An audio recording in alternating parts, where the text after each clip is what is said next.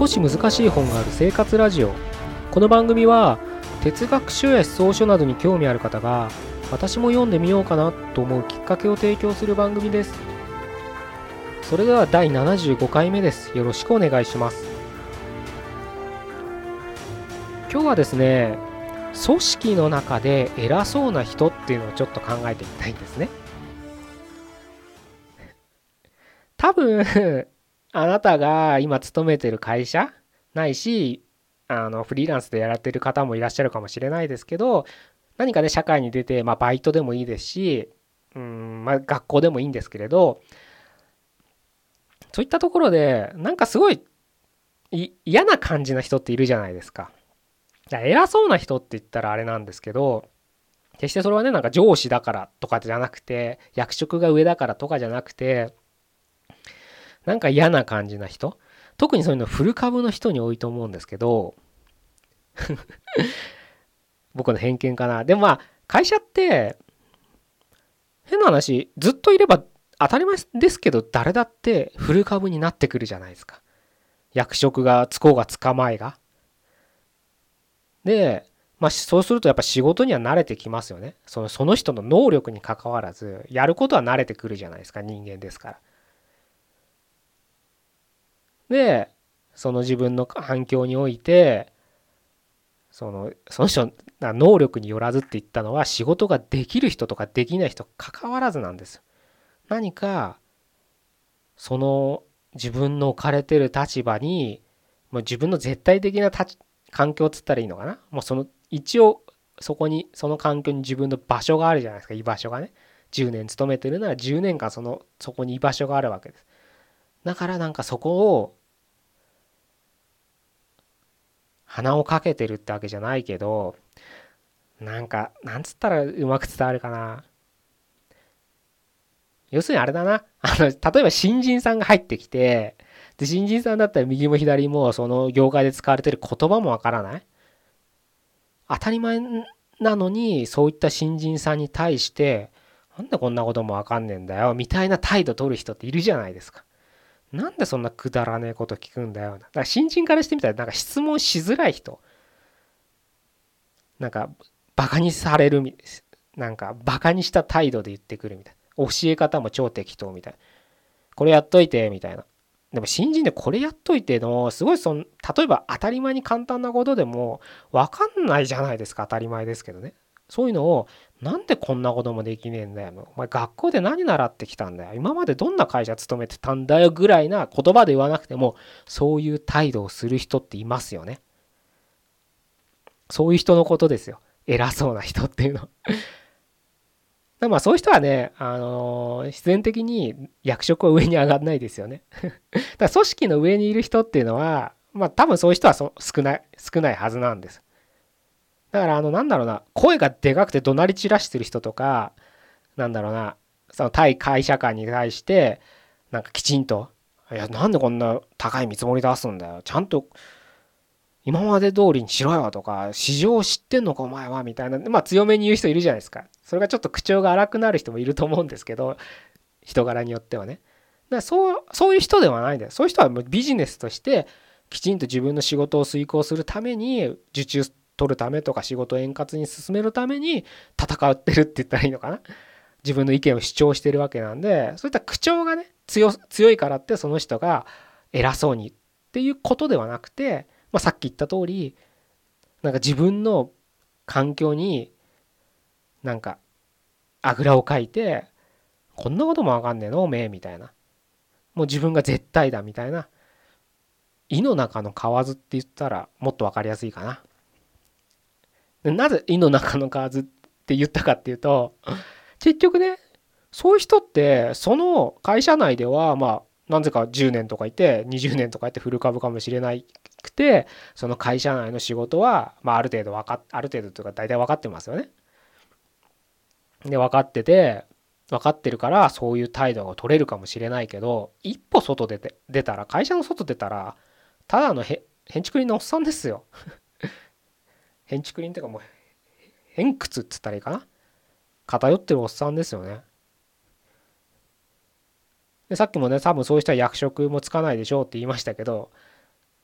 なそういうなんか下っ端みたいな感じのおっさんの雰囲気を醸し出したおっさんですよ多分。だから人としてどうかなっていうことなんです。でもその会社内では自分の場所があるから偉そうにする。そこで満足してるんです。でもね僕ねそういう人って会社って永遠に続かないじゃないですか。会社は続くかもしれないですけどその人絶対定年ってありますよね。そういう人がね外一回その社会にを出されてしまった時にそういう態度で人に接してたわけですからやっぱり外に出てもいきなり変えられるわけないんです。そうするとやっぱそういう人に何か一緒にいたくないじゃないですか。お前なんでこんなこともわかんねえんだよ。みたいな態度取るわけですよ。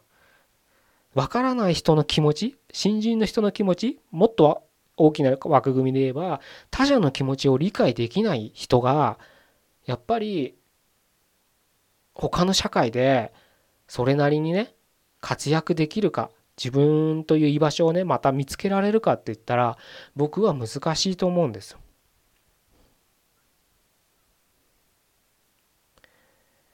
まあそれでも人間は生きていかなきゃいけないから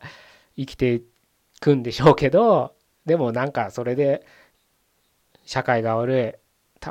今のなんか政治が悪いとかぐちぐち言ってる人たちいるじゃないですか。顔見たら分かりますよねそういう人たちって。なんかすごいもうなんか絡みたくない人たち